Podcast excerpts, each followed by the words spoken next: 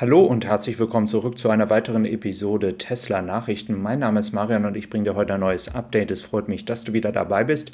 Wir schauen uns Neuigkeiten aus dem Automarkt in Deutschland an und haben auch noch einige andere interessante Sachen vorbereitet. Also als allererstes der Automarkt in Deutschland hatte ja einen Höchststand von 3,6 Millionen Autos in 2019, zumindest in dieser Grafik bis 2017. Und man geht jetzt davon aus, dass auch nach Corona und jetzt mit allen Schwierigkeiten, die wir auch zurzeit in der Welt haben, nichtsdestotrotz, dass dieser Markt auch nicht mehr zurück zu den Zahlen von 2019 kommt. Also ähm, dementsprechend können wir davon ausgehen, dass es auch ein bisschen mit der Demografie zu tun hat, mit den Menschen, wie sie grundsätzlich über ein Auto denken. Ich hatte ja hierzu auf diesem Kanal auch schon mal geschrieben, dass es viele Menschen gibt, auch laut der Bearing Point Studie fast 30 Prozent, die überhaupt gar kein Auto haben wollen. Also das darf man auch immer nicht vergessen. Der Markt zumindest allgemein weltweit und europaweit ist natürlich für Tesla weiterhin sehr, sehr interessant und das sehen wir auch anhand der Produktionszahlen. Und da macht natürlich Tesla auch weitere Fortschritte, vor allem im Zuge dessen, wie schnell erreicht man zum Beispiel hier die Marke von einer Million Autos, die sie ja letztens jetzt in Shanghai erreicht haben. Wie erreicht man das so schnell wie möglich? Und ihr seht hier den Unterschied zwischen Fremont und Shanghai. Wobei man natürlich ehrlicherweise sagen muss, dass der Unterschied zwischen Shanghai und Fremont natürlich ein wenig unfair ist. Es ist nicht eine eigens produzierte Fabrik, gebaute Fabrik, sondern sie ist umgebaut worden, aber das Konstrukt selber ist ja nicht so von Tesla geplant gewesen in Fremont. Diese haben jetzt dann auch die 2 Millionen Autos erreicht. Dieses wird Shanghai viel, viel früher erreichen und es wird mal spannend sein, wie schnell wird das mit Grünheide passieren, aber auch zum Beispiel mit Austin in Texas werden diese neuen Fabriken auch hier diese Marke so schnell wie Shanghai erreichen. Zurzeit habe ich ein bisschen meine Zweifel daran, wenn es um die Schnelligkeit geht aber sie werden viel, viel schneller als Fremont sein und das ist ja wie gesagt jetzt auch keine große Überraschung. Dann schauen wir noch auf die Thematik Model S, denn nicht nur wissen wir ja, dass das Model S nach Europa kommen soll und das Model X ja auch, sondern es gibt jetzt tatsächlich auch noch detailliertere Lieferzeiten und zwar Dezember 22, Februar 23. Wenn du ein Model S Besteller bist und noch ein früheres Datum hast, schreib es gerne mal in die Kommentare. Das würde uns natürlich interessieren. Ähm, es würde ein bisschen ähm, in die Richtung gehen wie damals im Februar 2019, als die ersten Model 3 aus Amerika nach Europa kamen. Und das würde so vom Zeitrahmen auch Februar, Model S, ähm, das neue Jahr beginnt. Das würde eigentlich ganz gut passen. Ich bin auf jeden Fall sehr, sehr gespannt darauf, wie die Leute dieses Auto aufnehmen werden, ähm, ob das Feedback genauso überwältigend ist wie in Amerika. Und da ist ja wirklich die Nachfrage unglaublich. Also man kann das kaum beschreiben. Ähm, sie sind wirklich am Produzieren wie verrückt.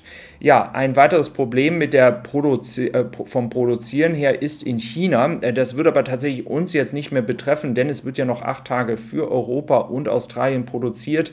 Das kann aber dann den Monat September, wenn die Chinesen ihre Autos bekommen sollen, betreffen. Es gibt nämlich weitere Probleme und es soll tatsächlich so sein, dass einige Fabriken in dieser Region von Sichuan, über die ich schon berichtet habe, jetzt dann Teile für die Fabrik nicht mehr produzieren können. Jetzt hat natürlich Tesla in der Fabrik auch immer Teile auf Lager. Das ist nicht alles nach drei Tagen alle. Eine Woche oder so werden sie damit schon schaffen. Wenn es aber jetzt Lücken in der Produktion gibt bei den Lieferanten, dann wird sich das nicht auf die gesamte Fabrik auswirken, sondern einfach auf die Produktionszahlen an sich. Sprich, sie können nicht die volle Kapazität ausreizen.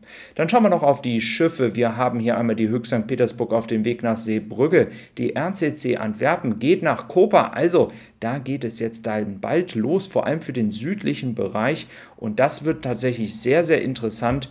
Ähm, und ich bin mal gespannt, ähm, wie wir hier äh, dann die WIN sehen werden, beziehungsweise die Auslieferungsdaten. Das wird ganz, ganz interessant. Also wenn du im Süden Europas bist, Österreicher bist oder in Süddeutschland, dann wird wahrscheinlich dein Auto, wenn du einen WIN schon bekommen hast, dann auf der RCC Antwerp sein.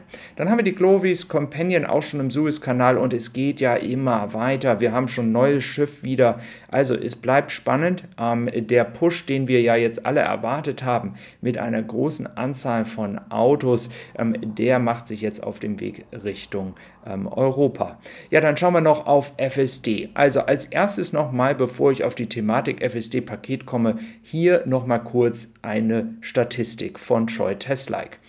In Amerika, für Europa ist es jetzt nicht so interessant, aber für Amerika liegen wir bei circa 15% der Käufer, die ein FSD-Paket dazu bestellen. Nur als Erinnerung, einige haben ja vielleicht das FSD-Paket schon sehr, sehr lange. Ähm, es hat als am letzten Stand auch mal 7000 gekostet. Viele, die den Cybertruck bestellt haben, ähm, der, die haben natürlich äh, für 7000 äh, Dollar noch gekauft. Und jetzt hat man entsprechend ja ein neues Update gebracht und Elon Musk hat da gesagt, der Preis wird auf 15.000 Dollar ansteigen. Und hier ist es so, dass laut der Umfrage, jetzt haben wir mal hier 6700 Leute, die abgestimmt haben, das sind vorwiegend Amerikaner. 35 Prozent sagen, ja, das ist ein Preis, den bezahle ich auch noch. Und da klafft jetzt natürlich ein Riesenunterschied, ein Riesenunterschied zwischen den Menschen in Amerika und uns in Europa. Für uns in Europa machen 15.000 Dollar überhaupt gar keinen Sinn. In Amerika mit all den Updates, die konstant kommen, mit dem FSD-Paket und so weiter und so fort, ist eine Investition gegebenenfalls schon sinnvoller, denn wir wissen, Elon Musk wird sich in diesem Falle tatsächlich an die Versprechen bzw. an die äh, Zukunftsszenarien auch halten, dass umso besser das System wird, umso teurer werden sie es machen.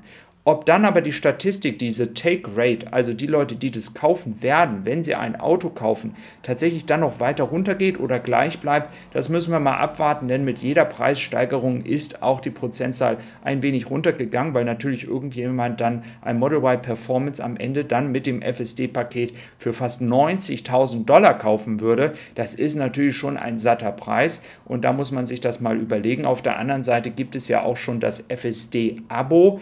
Das ist eben halt dann das monatliche Abo.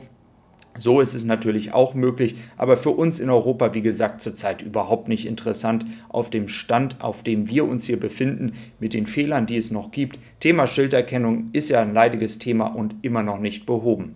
Ja, dann schauen wir noch auf die Zahlen und zwar, wir haben von Troy Tesla noch mein neues Update bekommen und wir sehen jetzt, dass dann eben halt ähm, Shanghai ähm, im dritten Quartal ca. 12.105 Model Y bringen wird. Wir wissen ja, dass die anderen Konfigurationen des Model Y in Grünheide schon produziert werden für die Long-Range-Variante und äh, Grünheide soll ja dann circa 12.000 Autos produzieren. Ähm, also es geht langsamer voran, als wir vielleicht alle erhofft haben und alle erwartet haben. Ich glaube auch nicht, ähm, es gab jemanden, der auch nochmal als Feedback unten drunter geschrieben hat, es soll wohl so sein, dass nicht äh, das Personal das Problem ist, sondern die Teile, die sie bekommen. Also es freut mich, dass du wieder dabei gewesen bist und ich wünsche dir noch einen wunderschönen Tag. Mach's gut, bis dann, dein Marian und bis morgen. Tschüss.